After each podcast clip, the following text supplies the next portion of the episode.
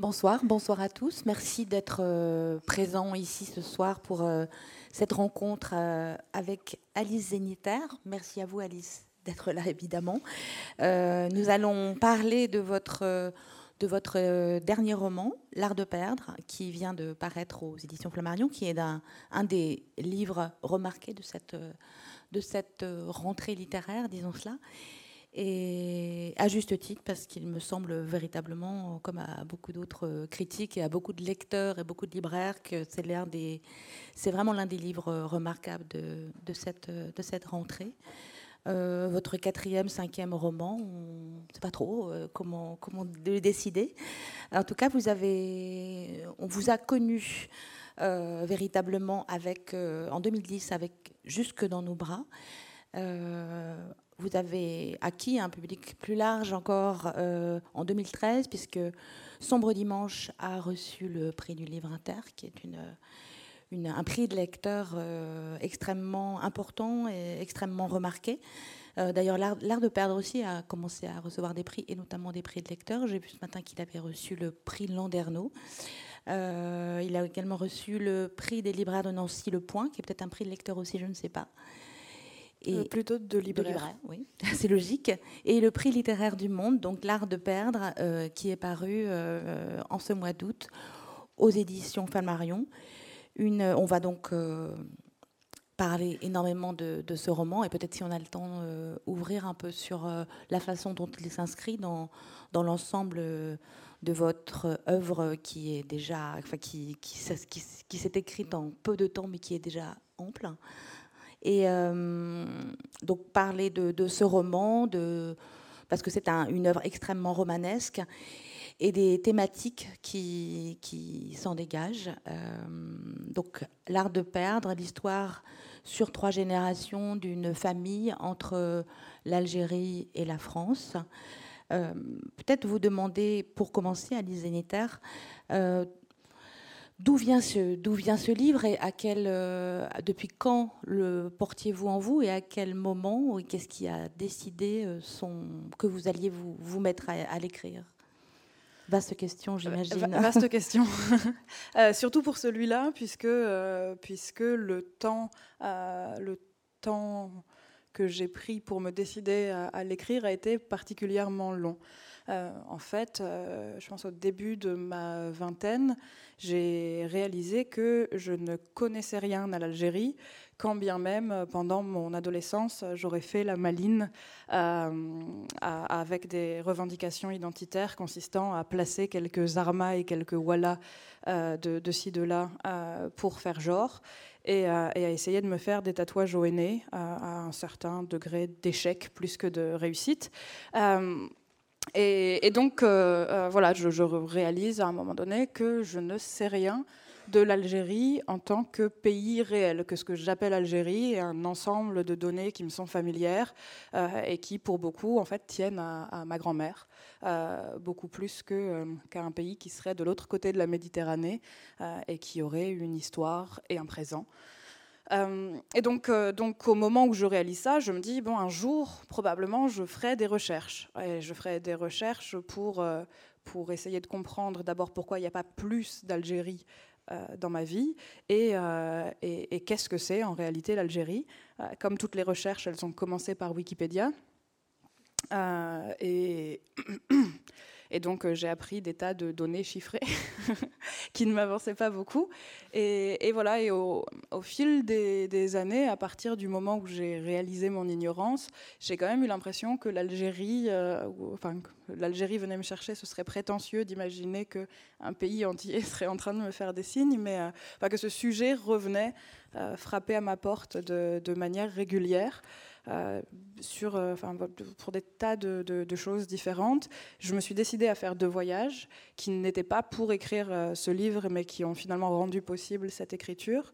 Et, il y a deux ans, j'étais en train de lire le livre de Nicole Lapierre qui s'appelle Sauf qui peut la vie, et, je, tombe sur cette phrase que je vais totalement paraphraser et un peu détourner, mais où elle dit il faudrait que quelqu'un fasse une fiction sur les migrants parce que la manière dont les médias les traitent est, unidimensionnelle et, et, en fait on ne pourra jamais du coup les, reconnaître comme, comme nos frères d'humanité. Il faudrait que quelqu'un, dit Nicole Lapierre, raconte l'histoire des migrants comme si c'était l'Odyssée, comme si les migrants étaient Ulysse.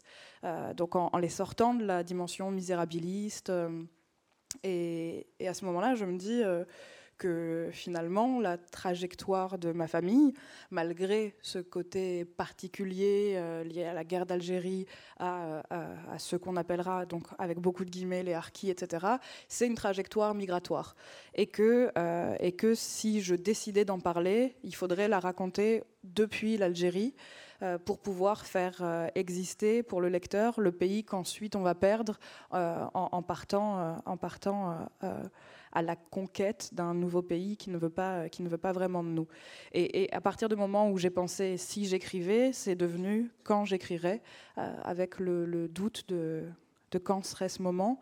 Euh, puisque j'avais peur de ne pas avoir les, épaules pour le faire. J'avais peur de ne pas oser passer à la fiction en partant de, quelques jalons autobiographiques et d'énormément de recherches historiques. Et, euh, finalement, de manière, assez fluide, quand je me suis enfermée pour l'écrire, euh, quelque chose est venu. Ce qui est très bien, parce que si on s'enferme pour écrire et qu'on n'arrive pas à écrire, on se sent vraiment comme une grosse loose. Et quand vous dites euh, quelque chose est, venu, euh, quand vous commencez à, écrire euh, ce livre, ou peut-être peut-être que quand vous commencez à écrire un livre en, général, qu'est-ce qu'il qu'est-ce qu'il vous faut? Il vous faut les personnages, il vous faut l'histoire, le, plan, il vous faut la structure, il vous faut la voix, il vous faut un peu tout ça? En fait, j'ai des j'ai généralement dans la tête euh, ce qu'on appelle plus ou moins un chemin de fer en presse, si je ne me trompe pas, mais du coup, c'est un chemin de fer qui est extrêmement troué. J'ai une ligne, j'ai des, cases, euh, mais, parfois, enfin très souvent, j'ai plus de blanc que, de cases. Euh, donc, là, quand j'ai commencé, je, savais que je voulais faire trois parties qui correspondaient aux générations. je savais que je savais que, voilà, que les deux premières générations seraient des hommes et la troisième une femme, euh, pour, euh, pour parler aussi du coup de ce rôle de la femme euh, et à quel point il a pu évoluer à travers le siècle et que la liberté qui est celle de Naïma aujourd'hui est totalement impensable de la part de Yema qui ne peut pas être un, un personnage de roman à part entière puisqu'elle ne peut pas être un personnage public. et j'avais quelques idées de scènes euh, et, vraiment, vraiment, euh, oui, beaucoup de questions entre elles. Euh, et beaucoup des, beaucoup des, scènes, beaucoup de, beaucoup de liens, beaucoup, de, beaucoup des personnages sont vraiment apparus quand j'ai commencé à me plonger dans, dans les recherches, qu'elles soient historiques ou sociologiques. Il y a eu un, un, gros travail de documentation, en fait, pour, pour, pour, pour pouvoir enfin, je ne sais pas si on peut dire reconstituer, si c'est véritablement ou représenter, je ne sais pas quel mot vous employerez pour, euh, pour parler justement de cette, euh, cette histoire que vous, que vous écrivez en, en, la, détaillant et en, avec beaucoup de, beaucoup de minutie et beaucoup de, de justesse. Mais parce qu'en fait, je me suis dit, euh, d'abord merci, et, et, je me suis dit que pour les, pour les deux premières parties, euh, il, serait extrêmement prétentieux de ma part de pouvoir prétendre atteindre à une psychologie des personnages si j'avais aucune idée du cadre. Parce que l'environnement joue en fait un rôle fondamental aussi dans nos, dans nos manières de penser, euh, parce que l'éducation qu'on a reçue, euh, les codes culturels dans lesquels on vit, forment nos, les outils de pensée grâce auxquels on peut analyser le monde et change d'ailleurs la taille du monde que euh, qu'on veut ou peut euh, analyser. Et, donc, voilà, si, j'avais, si je m'étais plongée dans une intériorité, dans une construction psychologique des personnages, j'aurais vraiment eu l'impression de, de, faire les choses à l'envers. Et j'ai vraiment commencé à les construire par le dehors. Les, personnages.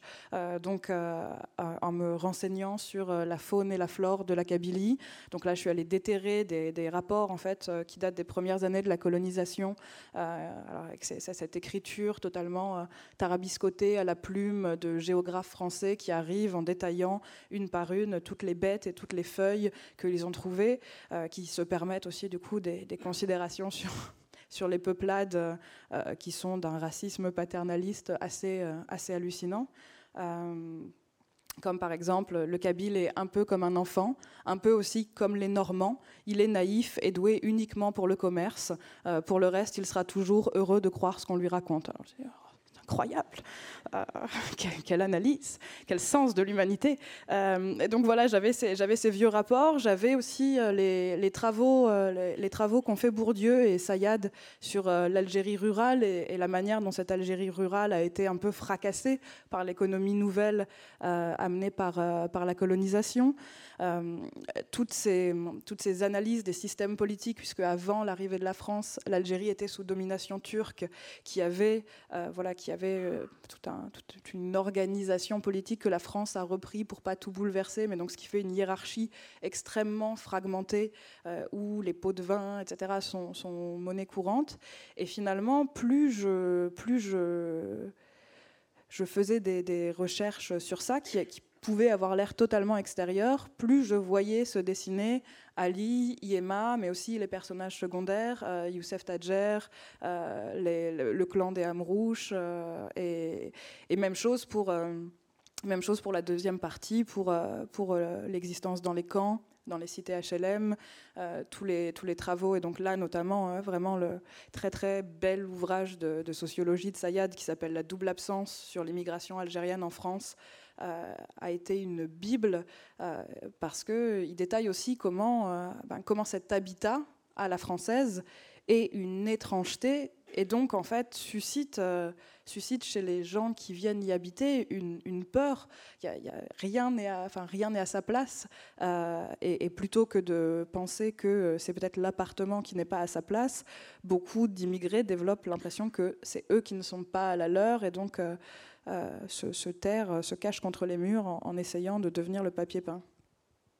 Quand vous, quand vous avez tous ces éléments euh, qui sont effectivement plus que du décor quand même, c'est vraiment le, creuset où évoluent les personnages et, le décor est aussi incarné que les personnages d'une certaine manière dans, votre roman. Vous, pouvez, vous auriez pu néanmoins choisir, prendre d'autres parties pris de narration et notamment, euh, par exemple, choisir de, donner la parole aux personnages, peut-être euh, successivement, l'un après l'autre, euh, pour raconter sa partie entre guillemets de l'histoire. C'est pas du tout le, parti pris que vous prenez. comment vous, voilà, pour, pour, pourquoi cette troisième personne? Parce que je voulais vraiment, je voulais justement pouvoir dessiner un monde plus large que celui de mes personnages. Quand, quand le, roman commence dans la première partie, la famille, elle vit en haut d'une crête, euh, voilà, en haut d'une montagne kabyle, et leur monde, c'est le village. Il y a quelques excursions, Ali va en ville, il y a l'association des anciens combattants, il y a son lien avec Claude, mais, euh, mais, le monde, c'est la crête. Euh, dans la deuxième partie, c'est des gens qui vivent entièrement dans les marges. Les marges, elles changent. D'abord, c'est le camp de Rivesaltes, ensuite, c'est un hameau de forestage, finalement, c'est une cité HLM, mais mais c'est quand même juste une frange du pays et le reste du pays, ils n'y ont pas accès. Et, quand la, troisième partie commence, alors la chose est totalement différente puisque Naïma est à Paris aujourd'hui. Elle, elle a un accès à l'information qui donne l'impression que le monde tient dans son entier euh, par la radio, par la télé, par la presse, etc. Et en même temps, euh, Naïma, il y a une partie du monde qu'elle ne peut pas voir et c'est le passé de sa famille et le passé de l'Algérie. Donc moi, je voulais pouvoir donner à voir euh, ces mondes restreints qui étaient l'univers de mes personnages, et en même temps donner à voir euh, tout ce qui se passait autour, tout ce qu'ils ne voyaient pas, toute l'histoire qu'il y avait derrière, des enjeux géopolitiques, des enjeux économiques, et donner au lecteur en fait cette place privilégiée d'avoir une narration qui couvrait peut-être pas tout, j'ai pas, euh, pas une, une, ambition aussi grande, mais mais d'avoir voilà, une, narration qui déroulerait un peu le, le, train du monde euh, et qui lui permettrait tout le temps de se dire euh, Ah oui, mais les personnages, eux, euh, ne, savent pas ça. Le personnage, c'est Umberto Eco qui dit que tous les personnages de fiction vivent dans des mondes handicapés parce que c'est des mondes qui sont privés de, certains membres. et il dit voilà, il y, a toujours quand même ce rapport de supériorité du lecteur. Euh, quand il lit les œuvres de fiction. Alors lui, en plus, il prend l'exemple absolu qui est qu'aujourd'hui, si, si quelqu'un lit Édipe, euh, il sait déjà que le type va tuer son père et coucher avec sa mère, et donc il se dit tout le temps, mais quel débile euh, Il y avait dix mille manières de ne pas le faire et il prend ce chemin, mais quel con cet Édipe et, et, donc je pense que je voulais vraiment travailler sur ça aussi, sur, sur ces ces, pans de monde qui sont totalement, euh, euh, auxquels les personnages sont totalement aveugles, mais, euh, mais les donner au lecteur. Est-ce que vous voulez lire un passage de, de L'Art de perdre pour, voilà, pour qu'on entre encore mieux dans, dans le livre? Oui, et donc c'est un passage justement qui, qui illustre ça, puisque c'est au, au, début de la première partie. Euh, un, récit très accéléré de la conquête de l'Algérie, euh, récit que Ali ne connaîtra jamais. Euh, voilà. Il faut que j'arrête de dire voilà. J'essaye aussi de lutter contre mes E, en sachant à quel point ça, ça peut être pénible pour l'auditoire, mais ça fait beaucoup de choses à combattre à la fois. Sous prétexte d'un coup d'éventail que le dé d'Alger donna au consul de France dans un moment de colère, à moins qu'il ne se fût agi d'un chasse-mouche, les versions divergent. La conquête de l'Algérie par l'armée française commence en 1830, au début de l'été, dans une chaleur écrasante qui ne fera que croître. Si l'on accepte qu'il s'agissait d'un chasse-mouche, il faut, en se représentant la scène, ajouter au soleil de plomb les vrombissements des insectes d'un noir bleuté tournant autour des visages des soldats. Si l'on penche pour l'éventail, il faut se dire que l'image orientalisée, cruelle et efféminée du Dey qui s'y dessine n'est peut-être que la piètre justification d'une vaste entreprise militaire, comme l'est le coup porté à la tête d'un consul, quel que soit l'instrument utilisé. Parmi les différents prétextes à la déclaration d'une guerre, j'avoue qu'il se dégage toutefois de celui-ci une certaine poésie qui me charme, surtout dans la version de l'éventail. La conquête connaît plusieurs étapes parce qu'elle nécessite des batailles contre plusieurs Algéries. Celle du régent, d'Alger tout d'abord, celle de l'émir Abdelkader, celle de la Kabylie et enfin, un demi-siècle plus tard, celle du Sahara, des territoires du Sud, comme on les appelle en métropole, et ce nom est à la fois mystérieux et banal. De ces Algéries multiples, les Français font des départements français. Ils les annexent, ils les rattachent. Ils savent déjà ce qu'est une histoire nationale, une histoire officielle, c'est-à-dire une vaste panse dans laquelle peuvent être incorporés de larges pans de terre pour peu que ceux-ci acceptent qu'on leur attribue une date de naissance. Lorsque les nouveaux venus s'agitent à l'intérieur de la grande panse, l'histoire de France ne s'inquiète pas plus que l'homme qui entend son ventre gargouiller. Elle sait que le processus de digestion peut prendre du temps. L'histoire de France, marchent toujours aux côtés de l'armée française. Elles vont ensemble.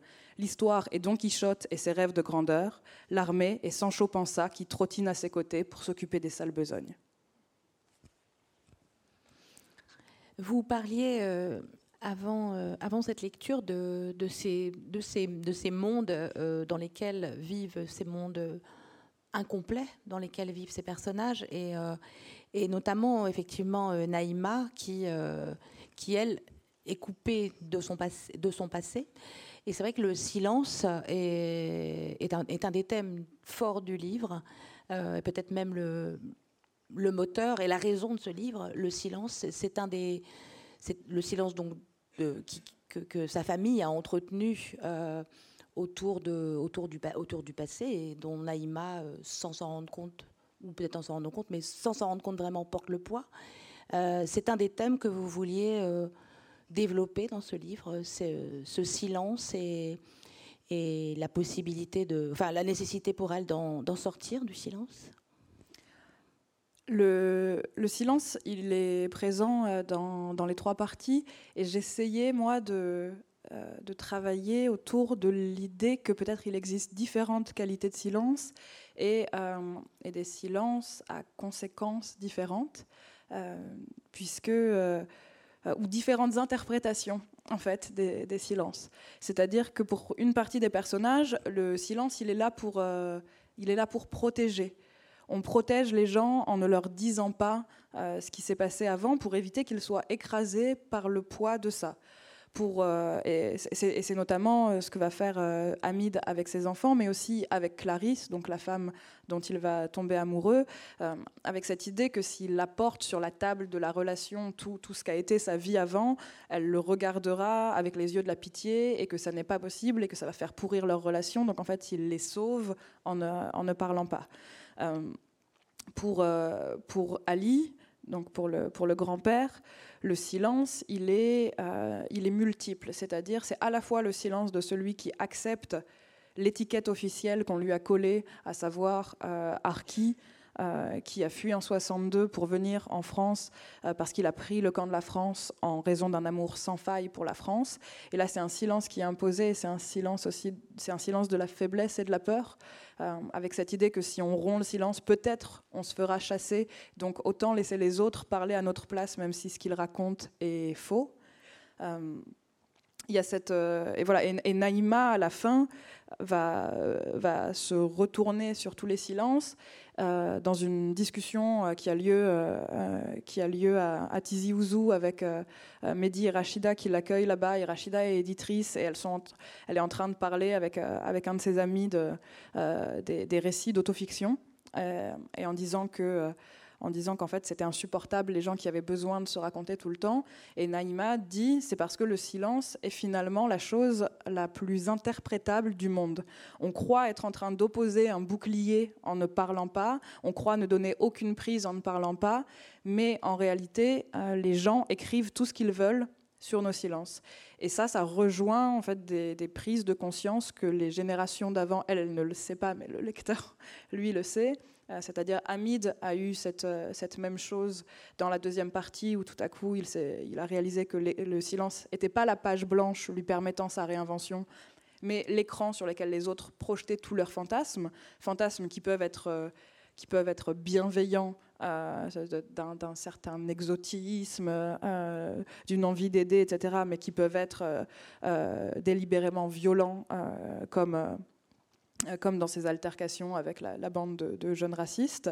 Euh, et Ali, lui, a eu, euh, a eu cette, cette, prise de conscience au moment de la mort d'Akli, qui était donc son, son camarade de l'association des anciens combattants, et où il a réalisé que tout ce qu'il pouvait faire dans sa vie ne serait jamais lu euh, comme, comme le vrai récit de sa vie si le FLN décidait de le tuer. Et si le FLN décidait de le tuer, alors sa mort ferait de lui un, un traître, euh, un traître à l'Algérie future.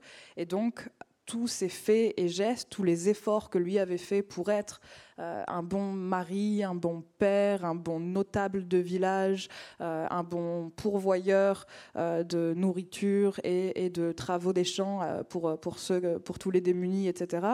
tout ça disparaîtrait dans, l'oubli parce que la mort réécrirait sa vie. Donc c'est vrai que voilà, le, livre tourne autour de tous les silences possibles et de leur valeur et de leur poids euh, et de leur effet à double tranchant.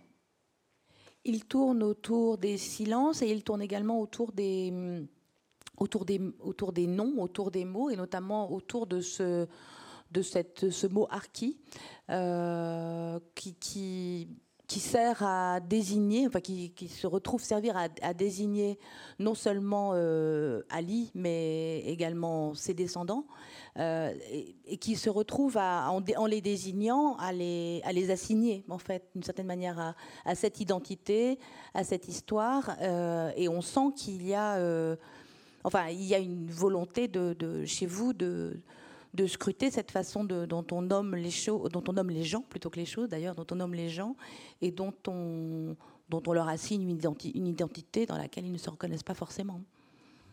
Oui, parce qu'à partir du moment où on choisit un mot unique pour regrouper euh, des pour regrouper des gens dont les trajectoires sont rigoureusement opposées.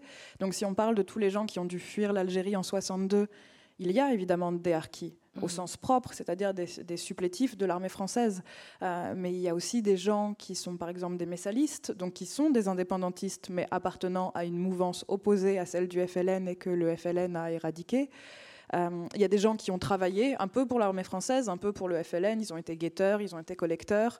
Il y a des gens qui, qui comme les, les, marabouts, les chefs de Zawiya, etc., sont des gens qui pratiquaient une forme d'islam un peu marqué par un certain polythéisme antérieur et, euh, que les, oulémas avec qui euh, le, FLN travaillait euh, ont, déclaré hors la loi bref, il y, a énormément de gens et on leur accole une même étiquette et non content de leur accoler cette étiquette, euh, on, leur, euh, l'accole aussi à leur descendance, puisque euh, certains dictionnaires disent que le harki en tant qu'adjectif s'applique à la famille et à la descendance des harkis. Et alors là arrive quelque chose de très très étonnant, c'est-à-dire que vraiment le mot est tellement dévoyé qu'il désigne quelque chose qui se transmet par le sang.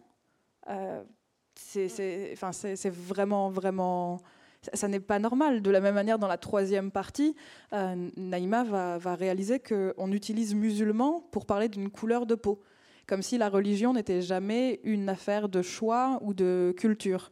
Euh, et donc là, c'est la même chose, c'est-à-dire qu'arrive euh, arrive une impossibilité pour ceux qui sont vus comme musulmans à ne pas l'être. Et le, mot, devient du coup une sorte d'hydre ou de, pieuvre totalement terrifiante.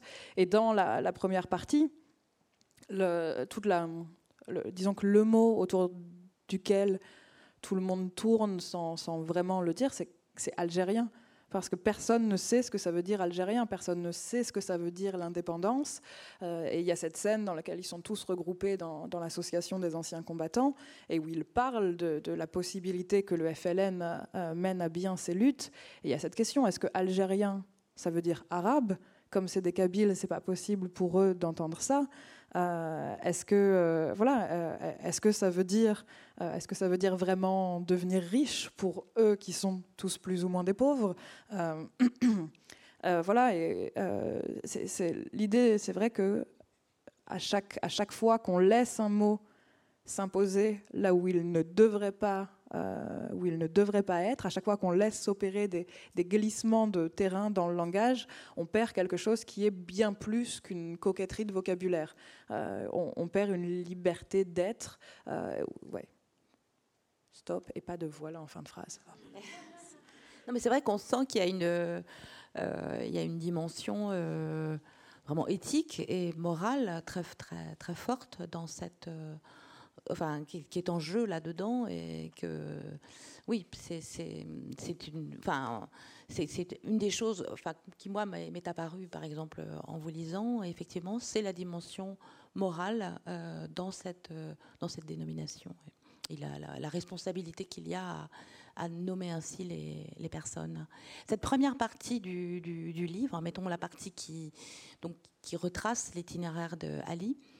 Euh, vous, vous, recréez aussi euh, particulièrement euh, bien, et c'est aussi moi une chose que j'ai apprise, parce qu'effectivement en lisant ce livre, j'ai eu avant tout un, immense plaisir euh, romanesque, mais, mais j'ai aussi appris énormément de choses, et, notamment je trouve que vous vous retracez très bien, vous recréez très bien cette confusion dans laquelle Ali fait des choix, si tant est qu'il fasse vraiment des choix ou qu'il soit que les choix soient faits pour lui par, euh, par l'histoire, par les pressions, par les responsabilités auxquelles il, euh, enfin, qu'il, ressent. Euh, et c'est, c'est, le moment où Ali doit choisir, entre guillemets, s'il va, de quel côté il va pencher, la, l'armée française, le FLN, etc. Est-ce que c'est un moment voilà, émouvant aussi pour vous dans l'écriture, compliqué dans l'écriture?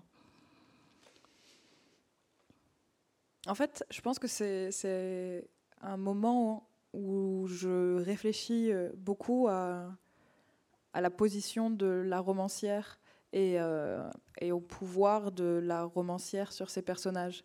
Puisque, puisque au moment où, moi j'amène mon personnage à un point de, bifurcation, euh, je sais très bien je, sais très bien où je veux l'emmener et je sais très bien jusqu'où ça va l'emmener.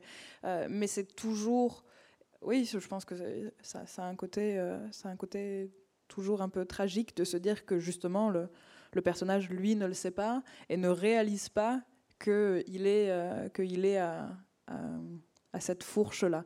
Et, d'autant plus dans le cas d'Ali, où elles s'accumulent en fait les unes après les autres, toutes ces, toutes ces petites fourches, tous ces endroits où il aurait pu prendre à gauche ou à droite, et, euh, et où des choses qui ne sont pas des, qui ne sont pas des des visions politiques le poussent à prendre une plutôt que l'autre. Euh, ça, commence avec, euh, ça commence avec une rivalité clanique, puisque sur la montagne, il y a la famille d'Ali et il y a la famille des Amrouches. Et en fait, euh, comme la famille des, des prend, fait cause pour le FLN très rapidement, Ali, par, par position réflexe, automatique, va pas forcément critiquer le FLN, mais se, sentir quand même obligé de, nuancer et de critiquer la position des Hamrouches. Donc voilà, il y, a des, tas de, choses comme ça. Il y a la question, encore une fois, du, vocabulaire. C'est-à-dire, euh, on peut désigner le FLN, les, combattants du FLN par deux mots. On peut dire Felag, on peut dire Mujahid. Et, et, Felag, c'est le bandit de grand chemin, et Mujahid, c'est le guerrier, celui qui a une mission sacrée.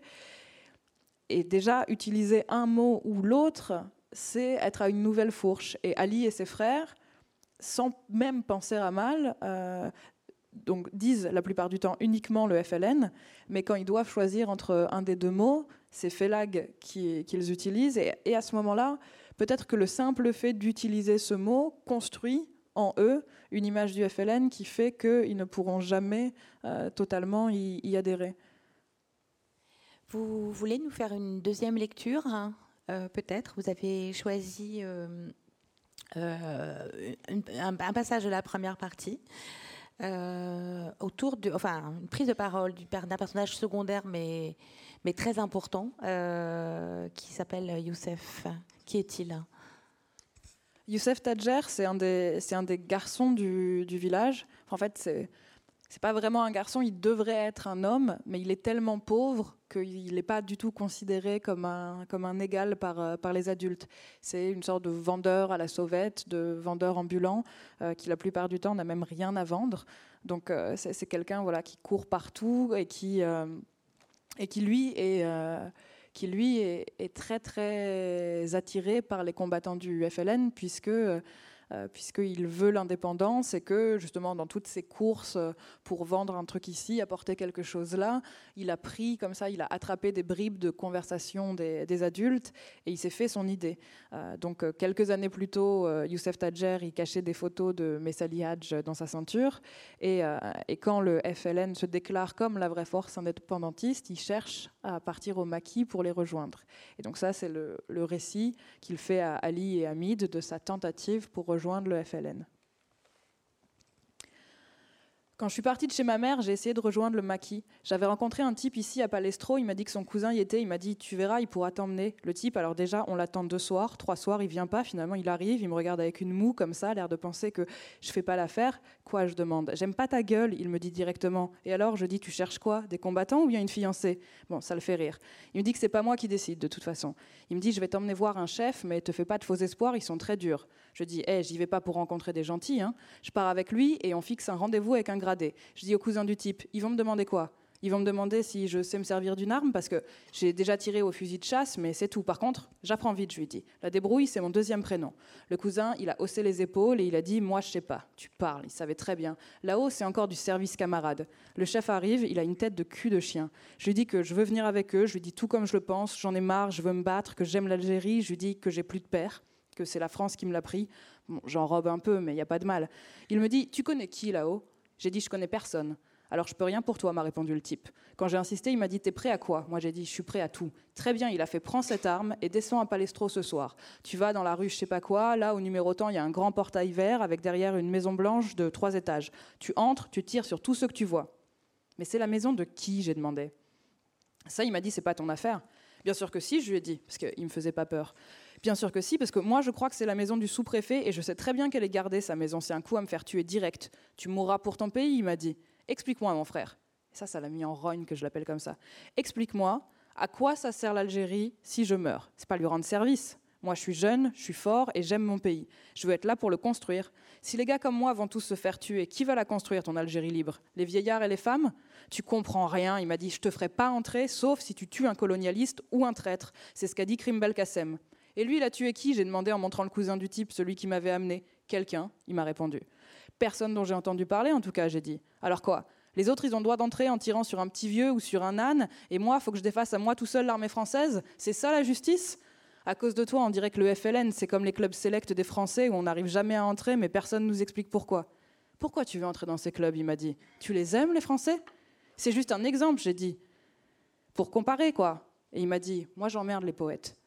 Alors, je lui ai dit qu'il comprenait rien, il m'a filé une baffe et je suis redescendue. Merci beaucoup. Est-ce que. Voilà, est-ce que le fait d'avoir, c'est peut-être une, incise, mais est-ce que le fait de travailler pour, euh, d'avoir écrit pour le théâtre et de vous intéresser au théâtre euh, de façon euh, active, vous, aussi, vous avez fait aussi de la mise en scène, vous faites aussi de la mise en scène, est-ce que ça, voilà, est-ce que ça intervient quand on écrit comme ça, quand on donne voix à un personnage? Notamment là, c'est assez frappant, surtout quand vous l'avez lu vous-même.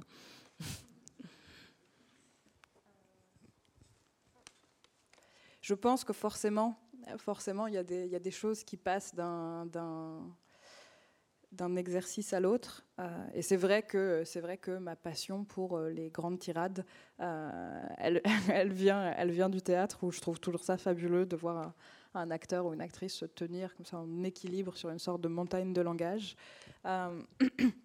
et en même temps, le, roman me permet des choses. je me pose beaucoup la question parce que je, me lis à voix haute pour, euh, pour travailler. Et par moments, justement, ça passe mal en, bouche. Si, c'était un texte de théâtre, je le changerais immédiatement en me, en me disant, euh, disant c'est impossible. Bah, la, première partie là que je vous ai lue, je me suis dit, j'aurais jamais fait un, texte qui contient autant de fois chasse-mouche s'il était fait pour être dit. Quoi. C'est, vraiment, c'est pas sympa.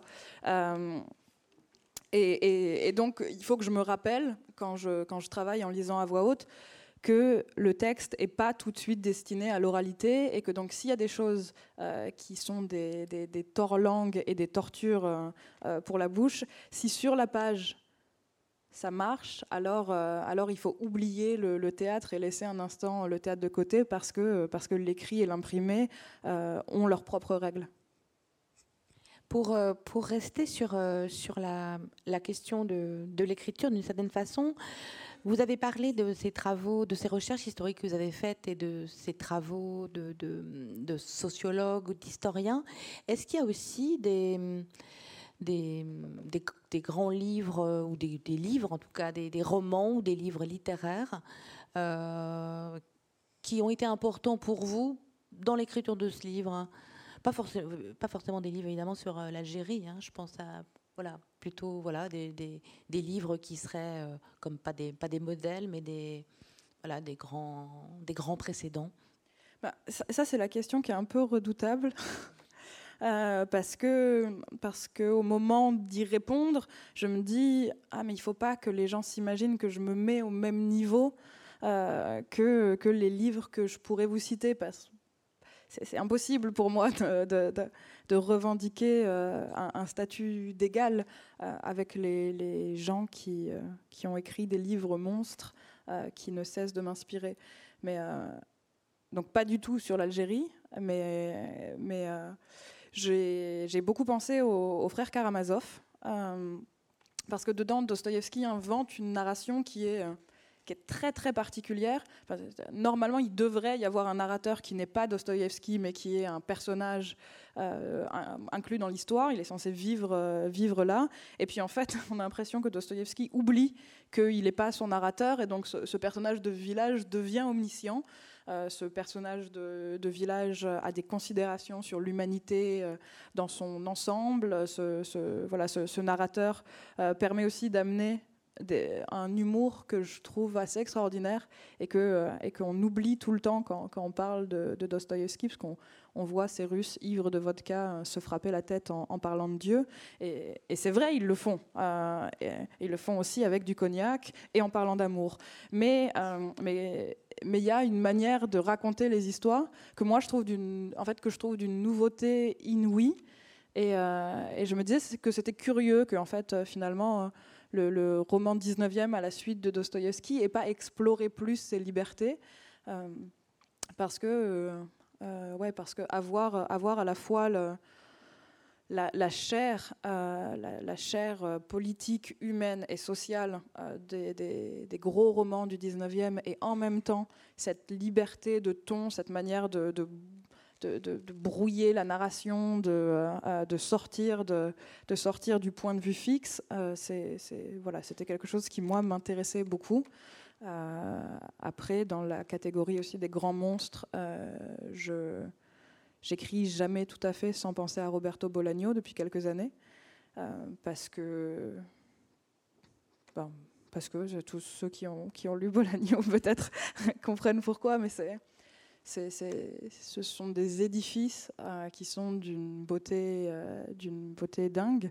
Et, là, encore une fois, avec une, folie qui est drôle, euh, et qu'il réussit à faire arriver dans des situations tout à fait horribles et, avec euh, aussi donc des systèmes de narration qui sont, qui sont d'une inventivité euh, totalement folle.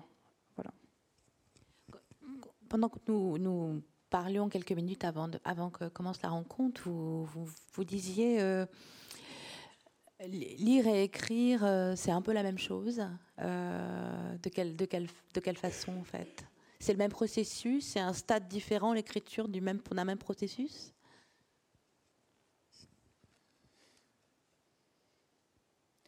C'est. Ouais. Euh, c'est le même.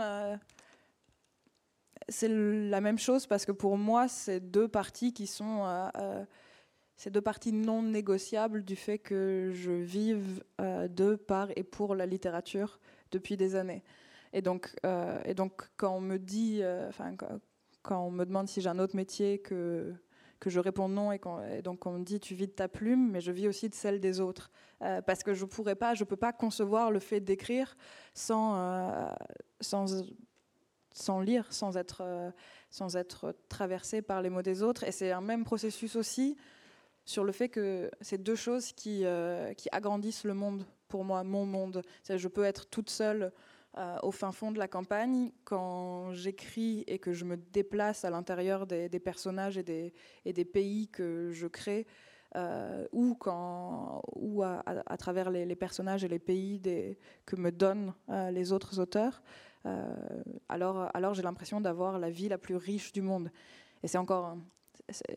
Disons après, les, voilà, le, le plaisir n'est pas tout à fait le même. Quand je lis, j'ai ce voyage et cette vue et cette et cette acuité et je peux me lever dans les mots des autres sans avoir aucun effort à faire. Euh, donc, donc c'est plus, c'est plus doux.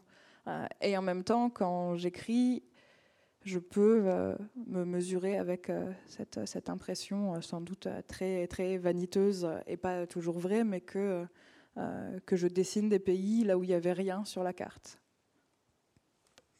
En tout cas, vous, vous, racontez vous racontez des choses là où il y avait, il y avait du silence, et notamment, euh, je pense au, début de, l'exil donc euh, de, cette famille, l'exil d'Ali et de sa femme, ses enfants, et leur arrivée en France euh, dans un camp, un camp.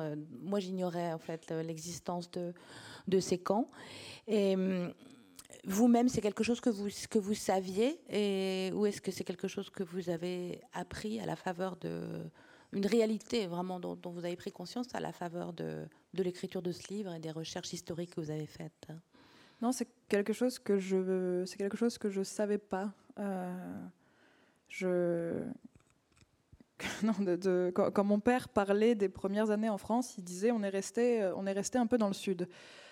Vu que mon père avait des problèmes pour aller dans le sud de la France, je me disais que ça devait pas être génial le moment dans le sud, que ça n'avait pas été un, grand pique-nique ensoleillé euh, avec la découverte de la nourriture locale, mais jamais, euh, jamais j'ai entendu, jamais j'ai entendu parler, parler du camp ou des hameaux ensuite.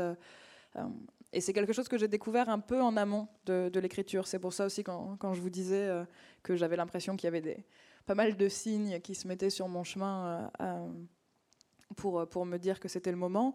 En fait, je suis partie, euh, je suis partie en résidence d'écriture à Manosque, donc juste à côté de l'endroit où euh, se trouve le, le, Logidane, le hameau de, forestage qui est dans la deuxième partie, et appelant mon père de Manosque pour lui souhaiter son anniversaire, je lui dis où je suis, il me dit, en fait, l'église sonne, il me donne le nom de l'église, en me disant, tu es juste à côté de l'église Saint-Sauveur, et je dis, mais comment tu sais ça? Il me dit, bah, parce que a, on a vécu à Manosque. Euh, ta tante y est née, etc. Je dis, mais comment ça, vous avez vécu à Manosque? À Manosque? Non, un petit peu plus loin, sur la route, comme ça. Euh, et, bon, on n'en parle pas beaucoup. Et, euh, et quand j'en parle aux gens autour de moi qui, eux, connaissaient l'existence du Logidane, on me dit, bah oui, c'est le ton père a dû, euh, a dû grandir dans, le, dans le hameau de forestage. Euh, et à partir de là, c'est vrai que je suis allée faire quelques recherches. Encore une fois, ce n'était pas du tout pour, pour l'art de perdre, mais je voulais, je voulais savoir ce qu'était cet endroit. Je suis allée sur les lieux qui sont maintenant complètement, euh, complètement détruits. Il y a une sorte de monument absurde entre un portail et l'autoroute. Et, et, voilà, et donc j'ai commencé à, faire quelques recherches pour savoir qu'est-ce que c'était que cet endroit, comment les, comment les gens étaient arrivés là. Et, à ce moment-là, là, je découvre l'existence des, vrais gros camps euh, de Rivesaltes, euh, de Bourlastic, des, des, camps euh, de Bias et de Saint-Maurice-l'Ardoise où on a envoyé en fait tous les hommes qui ne pouvaient pas travailler, donc les infirmes, les déséquilibrés mentaux, etc., les vieillards. Et, non, et moi-même, je le découvre. et je me dis que c'est si moi-même je le découvre alors que ma famille est passée par là, je me demande combien de personnes peuvent ignorer l'existence de ces camps. Et à la fois, on, découvre cette réalité historique et en même temps, on on peut pas s'empêcher de penser euh, à des camps aujourd'hui, à des, à, des, à des migrants aujourd'hui. Enfin, quand vous écrivez ce livre, vous avez aussi euh, ce rapport à l'actualité et au présent euh, en tête, forcément. Beaucoup plus que. J'ai regardé énormément d'images d'archives. Mais d'abord, il n'y en a pas tant que ça. Et puis, évidemment, les images d'archives des journaux français évitent de présenter leurs camps comme des, comme des mouroirs euh, ou, euh, euh, ou des, des, prisons en plein air dans des conditions d'hygiène absolument terribles. Ce que j'avais énormément, énormément en tête en écrivant, alors que, alors que c'est ça n'est pas non plus, enfin, ça, n'est pas un, endroit de cauchemar, mais c'est un, documentaire suisse qui s'appelle La Forteresse, qui, a, qui, est sorti en 2008, euh, je crois, qui avait, reçu un prix à, Locarno. Euh, et, La Forteresse, c'est sur le centre, de tri de, de Valorbe. Et, donc, en fait, c'est des gens qui arrivent, qui font leur demande de statut de, de réfugiés politiques. Euh, et puis qui, en fonction des, réponses, sont envoyés soit dans d'autres centres euh, euh, ou alors, le, dans leur pays d'origine. Et, ce qui est hyper frappant dans la forteresse, c'est que il y a des gens qui sont tout à fait, enfin, qui, arrivent dans un, dans un décor qui n'est pas du tout le leur et pour lequel ils sont absolument pas préparés. Et c'est pas un décor cauchemardesque de, la même manière que euh, autour du Logidane, c'est magnifique, ces collines, ces pinèdes et, la Durance qui serpente au milieu, c'est très très beau. Euh, dans la forteresse, c'est un grand bâtiment qui est plutôt propre, qui est au milieu des montagnes enneigées, pardon, avec des grands sapins noirs. Sauf que dedans euh, et sous la neige évoluent des mecs qui sont en tongs, euh, en, veste de survêtement, euh, et, qui sortent fumer leur clope sur un, sur un petit terrain de basket. on voit que les gamins s'adaptent tellement plus facilement que, que les parents, enfin qu'en fait les parents comprennent leur malheur. Comprennent que ici aussi c'est un lieu d'enfermement, alors que les gamins disent qu'ils ils voudraient bien rester, rester ici. Et on voit aussi le paternalisme euh, qui semble inévitable dans une telle structure, puisqu'il y a des scènes où euh, euh, on, voit les, gardiens qui viennent éteindre les chambres de ces hommes adultes, de ces hommes qui ont 40, 50 et 60 ans, qui sont dans des petits lits superposés.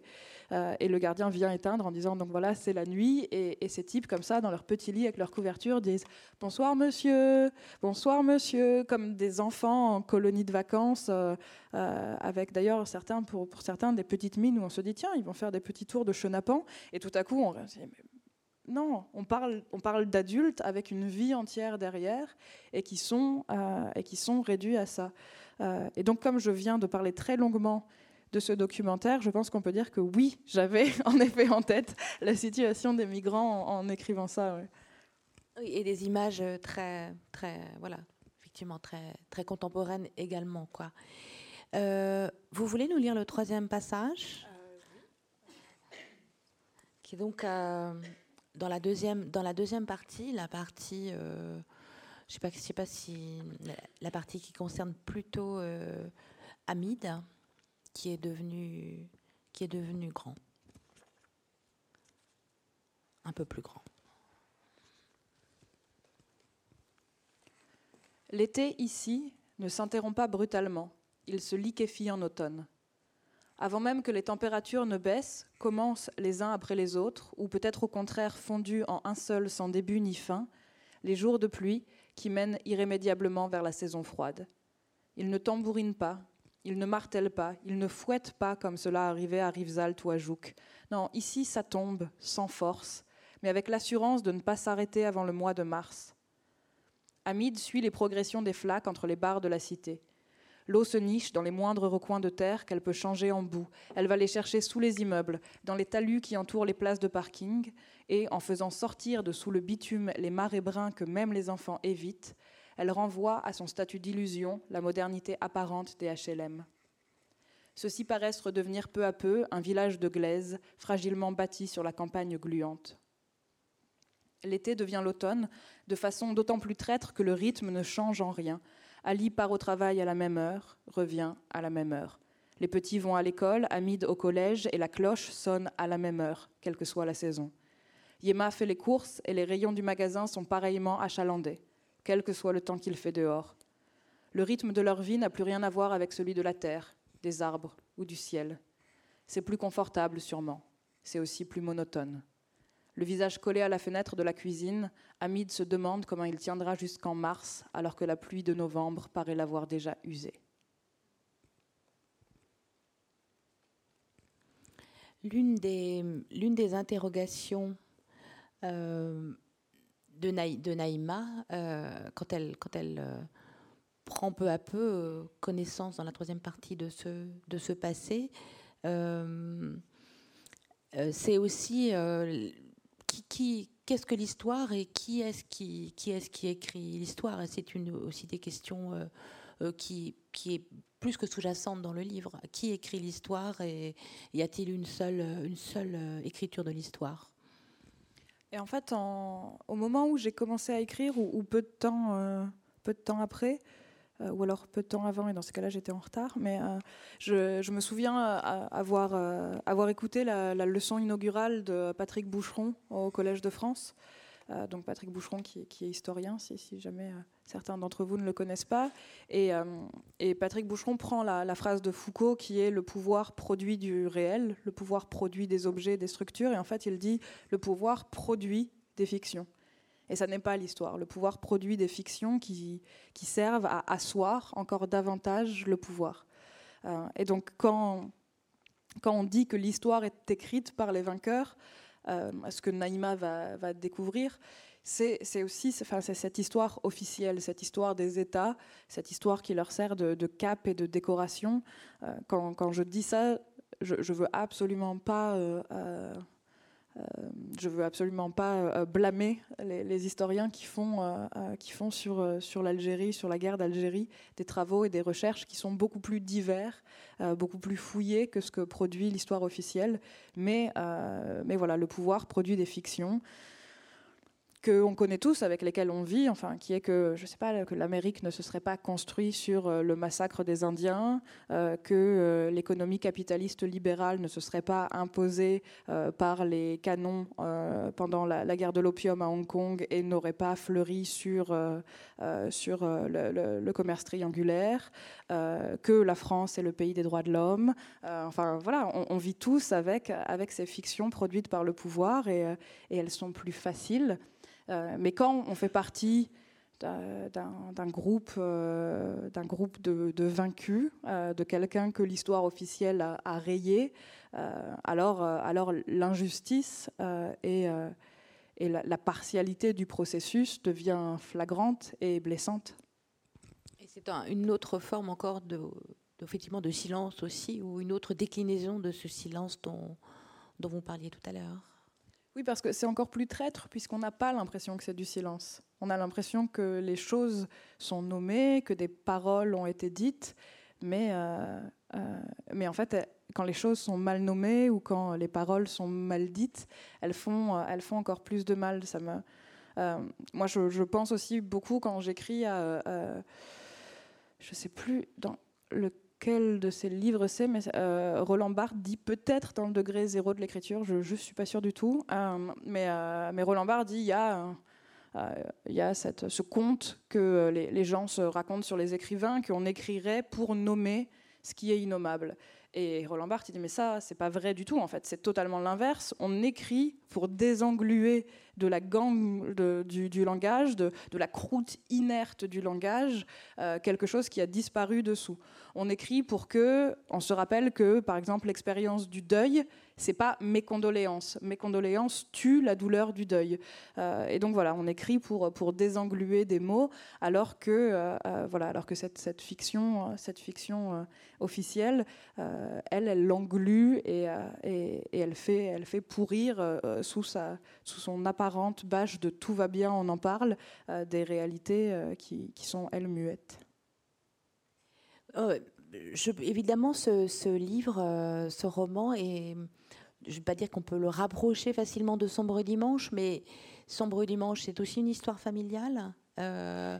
plusieurs, plusieurs générations, aussi des individus voilà, malmenés par, par l'histoire, on va dire c'est un, thème qui vous intéresse, l'individu, plus spécialement l'individu dans, l'histoire, l'individu malmené par l'histoire? euh, C'est un thème romanesque euh, par évidence L'individu, oui, dans, l'individu dans la famille, le, pays, l'histoire. En fait, la, la, question, je pense la question des déterminismes à différentes échelles euh, me passionne parce que ça fait partie aussi peut-être des, fictions avec lesquelles on, vit tous parce qu'elles sont plus faciles à accepter de la, réalité. Mais voilà, cette idée que nous sommes des êtres libres, que nous choisissons toujours de devenir qui nous voulons devenir, que, euh, que nous pouvons être euh, pleinement responsables de tous les choix que nous avons faits dans la vie, alors que quand on replace justement l'individu dans ces différents cercles concentriques, on voit comment des données pèsent totalement sur lui et comment cette liberté de, choix, elle est au moins partiellement et peut-être majoritairement illusoire. Et donc dans le, dans le cas d'Imré, le, personnage de, Sombre Dimanche, ce qui m'intéressait énormément, c'était euh, l'idée que le, le pays euh, le, pays était un pays avec un esprit très très particulier, que le pays avait un hymne national qui disait euh, Dieu, nous avons assez souffert, arrête d'envoyer des malheurs aux Hongrois. Alors je me disais quand on grandit en écoutant ça, parce que ça, on l'écoute pas tous les jours, mais ça passe à minuit tous les jours à la radio hongroise. Euh, donc quand bien même on l'entendrait pas tous les soirs, on l'entend beaucoup. Donc quand on grandit avec un hymne qui raconte ça, quand on grandit avec l'histoire en fait d'invasions successives euh, qui ont toujours empêché le pays de, empêcher le pays de, euh, je me disais, est-ce qu'on a la même aptitude au bonheur par exemple, que quelqu'un qui, qui naît en Amérique, dans lequel le droit au bonheur est inscrit dans la Constitution? voilà, c'est ce genre de, c'est ces genres de considérations euh, euh, qui font que l'identité est elle-même une fiction, finalement. Enfin, si, l'identité était quelque chose d'unique qu'on s'était forgé, alors ce serait totalement une fiction. C'est plutôt c'est plutôt une sorte de, grande traîne qui, a charrié des tas de choses sur, euh, sur son passage et, et, on réalise même pas à quel point tout ce qu'elle a charrié tellement de choses que ça devient difficile à porter et qu'en fait on est, ralenti par cette traîne. Vous avez déclaré dans un entretien, j'ai oublié dans quel, euh, journal, que, l'art de perdre euh, venait peut-être clore un cycle, clore, oui, peut-être un cycle d'écriture. Vous pouvez en parler un peu? Vous avez l'impression que voilà, que vous êtes arrivé à, quelque chose, à, un moment où vous pourriez euh, changer de, je sais pas, de, forme, de thématique. De... J'ai tellement 20 blagues qui me passent par la tête en vous annonçant des futures carrières. Euh, oui, je vais me mettre au rap, oui, mm. j'arrête et euh, je sais pas, je vais commencer à faire de la peinture comme David Lynch. Euh, je, Parce que ça devient, quand je l'ai dit la première fois, ça avait l'air totalement, ça avait l'air, ça, ça, avait l'air bénin. Enfin, c'était, c'était une impression que j'avais. Et, et, maintenant, quand on me dit ça, je, me dis, il faut vraiment que je fasse quelque chose de je vais faire un recueil de blagues belges pour mon prochain livre euh, et je ferai moi-même les illustrations. Non, c'est vrai que j'avais l'impression que les livres d'avant, sans que je le sache, euh, puisque en l'occurrence là je suis le personnage et, pas la romancière, euh, sans que je le sache, menaient à ça. Que j'avais appris, travaillé des choses qui, qui trouvaient un aboutissement en étant toutes mêlées euh, dans l'art de perdre. Donc avec, euh, avec Jusque dans nos bras, un travail sur, euh, sur un portrait de génération dans une France qui se voulait multiculturelle et qui l'était un peu moins, et, et, aussi des interrogations sur, sur la question de la crise identitaire, dans ce qu'elle peut avoir de, de, ridicule, mais, mais, mais, de touchant. donc dans Sombre Dimanche, il y avait tout ce travail donc, sur la transmission et l'idée qu'un un pays euh, quand bien même on n'y pense pas, peut être lui aussi tellement lourd de, déterminisme. Euh, dans Juste avant l'oubli, il y avait euh, cette, mise, enfin en fait cette mise en fiction. Je pense que j'aurais jamais pu mettre l'histoire en fiction si j'avais pas autant travaillé sur les techniques de montage dans, dans, Juste avant l'oubli. Et puis il y avait aussi cette question que que, l'identité est justement que l'identité est un fantasme et que le regard des autres nous en assigne toujours une différente quand bien même on ne le saurait pas on existe en autant d'exemplaires qu'on a qu'on rencontré de gens.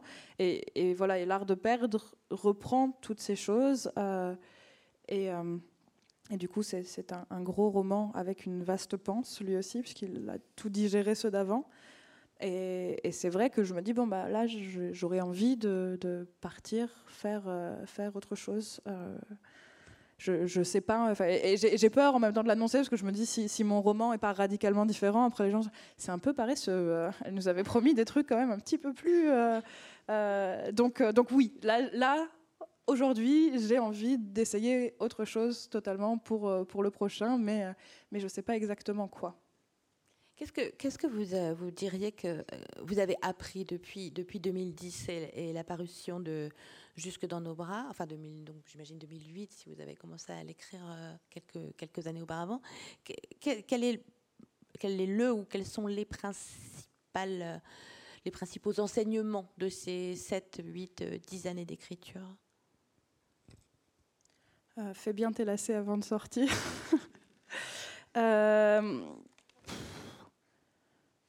non, je peux pas faire la liste. Euh, je peux pas faire la liste de, ce que j'ai appris. Ou alors il faudrait que je m'arrête et que je prenne quelques années euh, pour, euh, pour vous donner des, réponses signifiantes. Ou alors je peux vous faire une réponse un, peu, un peu vaste et, et, très très floue qui est je pense que j'ai appris à vieillir et que je pense que l'écriture est peut-être le seul pan de la vie dans lequel c'est tout à fait agréable de vieillir et jamais dérangeant. C'est une belle réponse. Merci beaucoup, Alice Litter. Vous allez dédicacer, je crois, à, la librairie. Donc euh, voilà. Merci infiniment. Merci à et merci, beaucoup à vous.